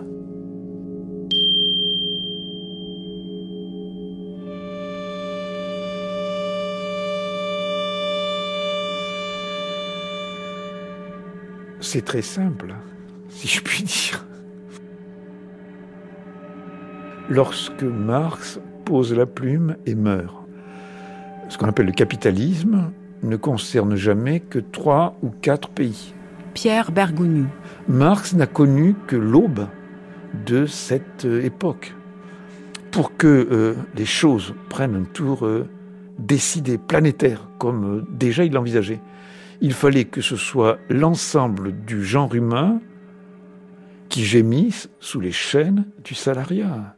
La totalité de la surface du globe a été conquise ou gagnée par le mode de production capitaliste. Tous les hommes savent désormais ce que c'est que la condition salariale.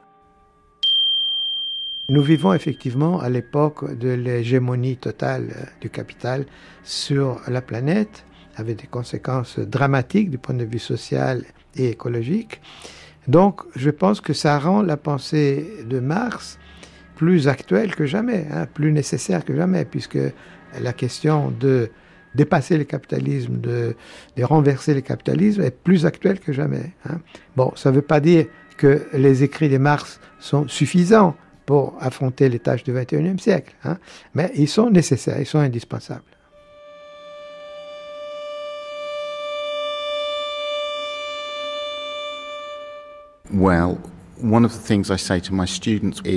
Comme je le dis souvent à mes étudiants, ne croyez pas que vous ne faites que regarder dans le rétroviseur. Ce que vous lisez du passé est une version potentielle de l'avenir. Et ce que je vois aujourd'hui quand je regarde dans la rue, ce sont des sans-abri. Ce que je vois, ce sont des gens qui souffrent de la précarité et d'autres qui sont rendus malades parce qu'ils travaillent trop. Et tout ce que je vois a déjà été décrit dans le capital. Bien sûr, le cadre a changé, mais la situation est la même. Pour moi, Marx, c'est la dénonciation d'une société qui n'est pas faite pour les humains. Et ce que je constate, c'est que nous vivons encore aujourd'hui dans une société qui n'est pas faite pour les humains. C'est pour cela que Marx est toujours là. C'est pour cela qu'il est toujours aussi important et aussi pertinent.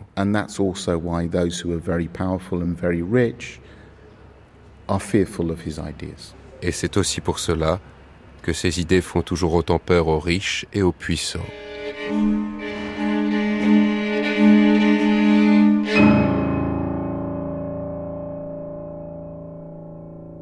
Il vivra aussi longtemps que vivra le monde dont il est en quelque sorte la pensée. Il est de certains textes qui sont à proprement parler euh, des forces dans le monde, qui agissent directement sur le monde, s'apparentent effectivement à une panoplie, alors je, rêve un peu là, des fusils à silex, des casse-têtes, des haches d'abordage, des poignards, dont l'esprit, la cervelle euh, des, prolétaires peut euh, s'armer pour engager la lutte, comment disions-nous, finale.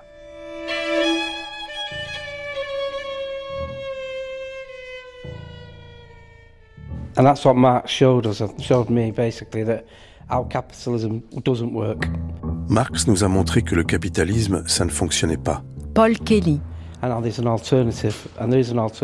Et qu'il y avait une alternative. Une alternative qui ferait avancer l'humanité. Qui serait une mise en commun de l'esprit humain. Une alternative qui se soucierait de l'humanité. C'est ça pour moi le marxisme. Se soucier des hommes. Je pense que ça vaut le coup de se battre pour cela. Et même si je n'en profite pas, ça servira toujours à d'autres. Il faut se battre pour l'avenir de l'humanité. Donc, ce qu'il faut inventer, ce qu'il faut produire finalement, c'est que la grande majorité des humains deviennent rapidement plus capables qu'ils ne sont aujourd'hui de prendre les choses en main.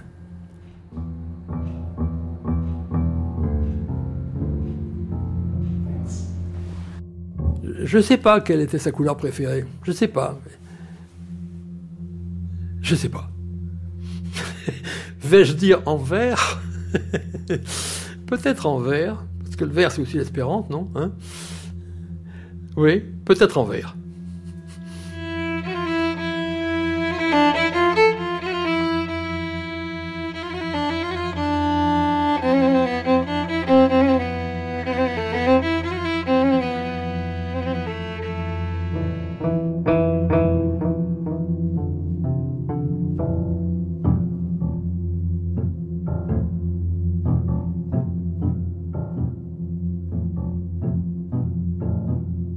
Marx, L'inconnu.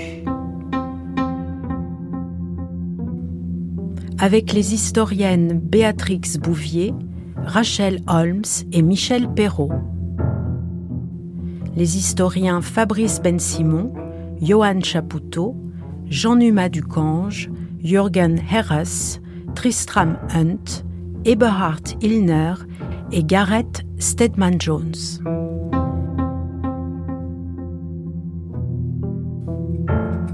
Les syndicalistes Paul Kelly, Gérald Lecor et Pierre Louvard.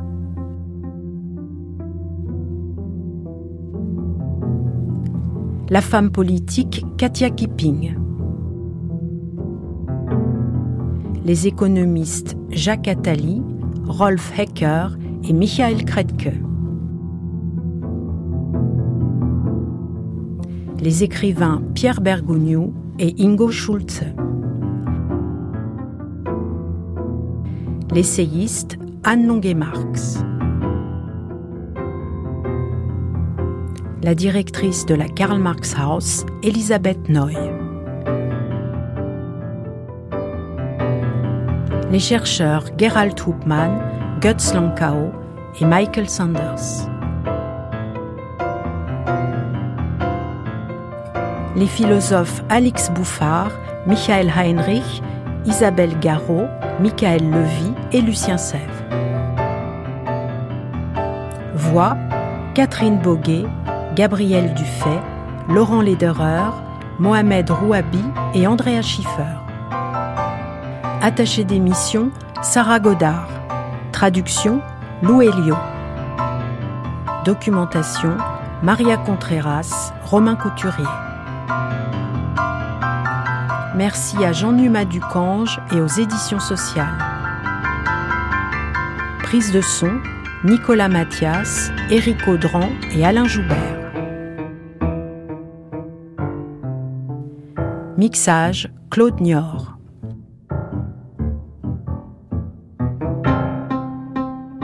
une série documentaire de Christine Le Cerf réalisée par Franck Lilin.